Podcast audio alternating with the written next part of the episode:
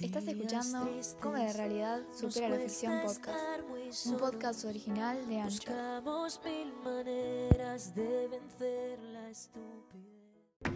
Hola, bienvenidos a nuestro podcast Cómo la realidad supera la ficción. Nosotros somos Agustina, Candela, Manuel y Candelaria y vamos a Quintos Sociales. Como sabemos, estuvimos leyendo la novela titulada El secreto de la cúpula, con la cual pudimos asociar mucho con la situación de pandemia que estamos atravesando a nivel mundial. Esto nos sorprendió muchísimo, ya que al leerla nos parecía tan alejada de la realidad al tratarse de ciencia ficción. Pero aún así, pudimos establecer muchas similitudes y relaciones con lo que estamos viviendo hoy en día. Ahora los voy a dejar en manos de Candela para que les cuente un poco más de la novela y los ponga en contexto para entender un poco más de lo que estamos hablando.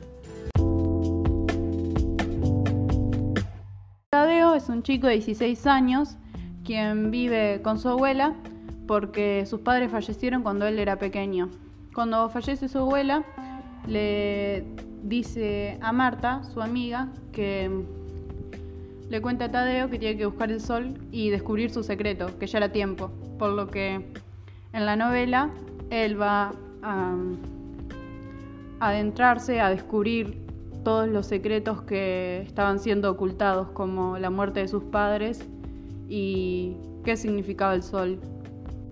Ahora mi compañera Agustina Feroldi va a continuar a establecer algunos vínculos con la novela y la vida real. Buenísimo, Cande. Entonces ya podríamos empezar a establecer las comparaciones.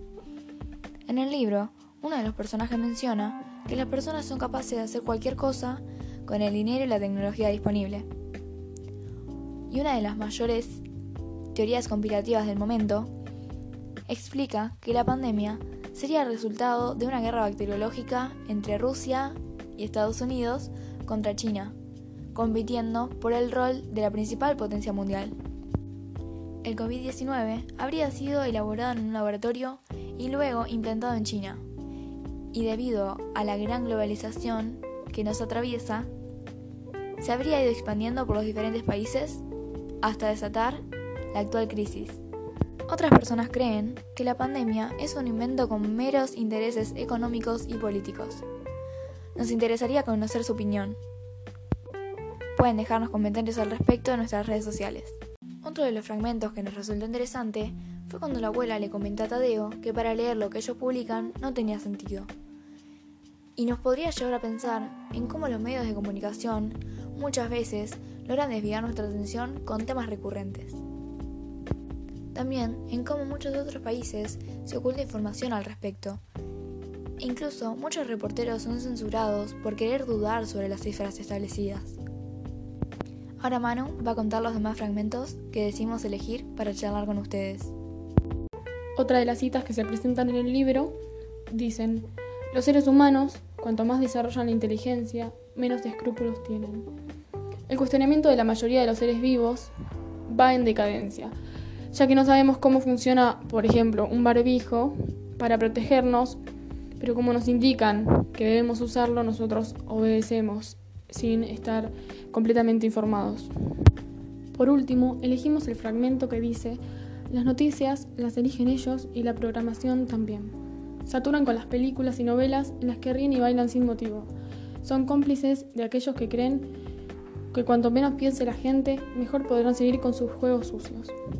Es decir, que saturan la televisión con noticias del coronavirus, mientras ocultan la crisis económica, por ejemplo, o noticias importantes que deberían ser informadas.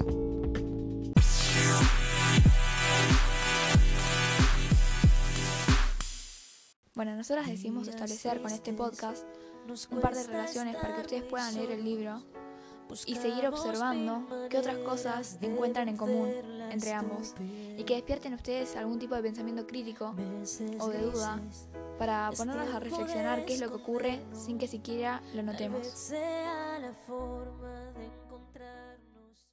Esperamos que lo hayan disfrutado tanto como nosotras.